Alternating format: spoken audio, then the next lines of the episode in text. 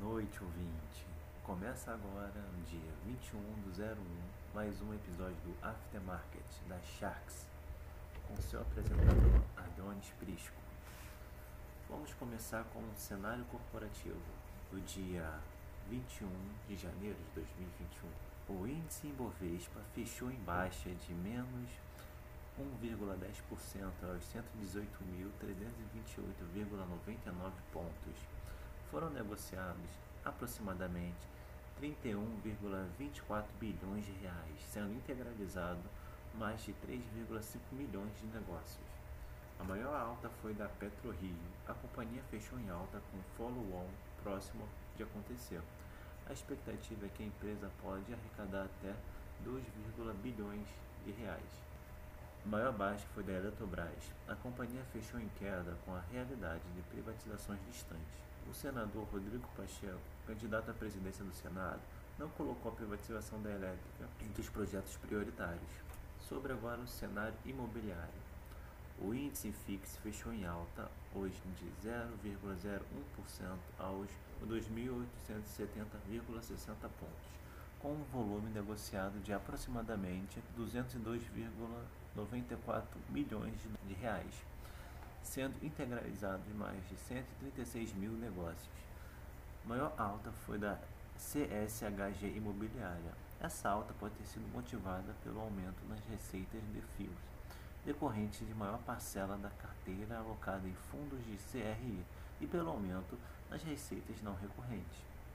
E por estar um pouco descontado, pode estar atraindo novos investidores depois do resultado divulgado. A maior baixa foi da REC Recebíveis.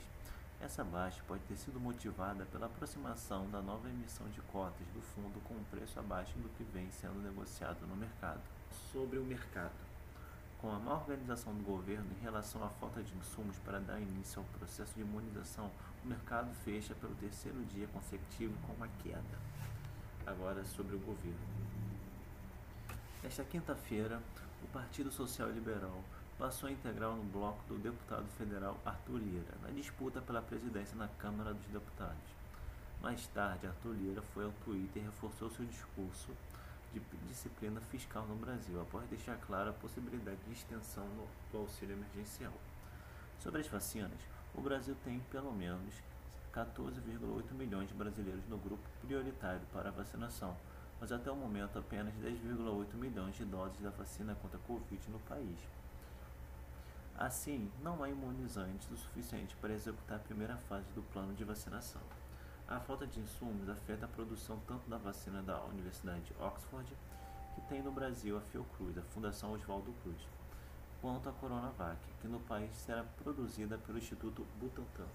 Na terça-feira, a Fiocruz afirmou que vai atrasar de fevereiro para março a entrega das vacinas devido à demora da chegada dos insumos. Agora, sobre a economia. Os juros futuros seguem alta no dia de hoje, o DI para janeiro de 2022 tem alta de 0,17 pontos percentuais em 3,38% e o DI para janeiro de 2023 valoriza 20 centavos, 0,20 pontos percentual em 5,13%.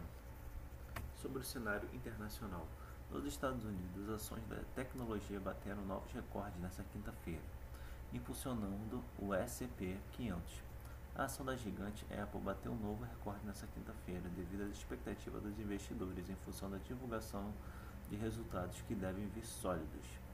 Nos Estados Unidos, o ânimo dos mercados por conta da expectativa de estímulo dos Estados Unidos, agora sobre a gestão do presidente Joe Biden, parece arrefecido após dois altos consecutivos.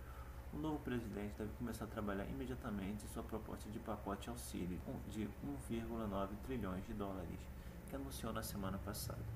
Biden também anunciou o retorno dos Estados Unidos ao Acordo de Paris, pelo qual os participantes se comprometem a limitar suas emissões de gases estufa, como forma de reduzir a mudança climática. Prometeu também fazer com que o país se reintegre à Organização Mundial da Saúde, OMS. É isso aí, meu ouvinte. Fico feliz por você ter participado de mais um podcast e aguardo você para a próxima. Até mais!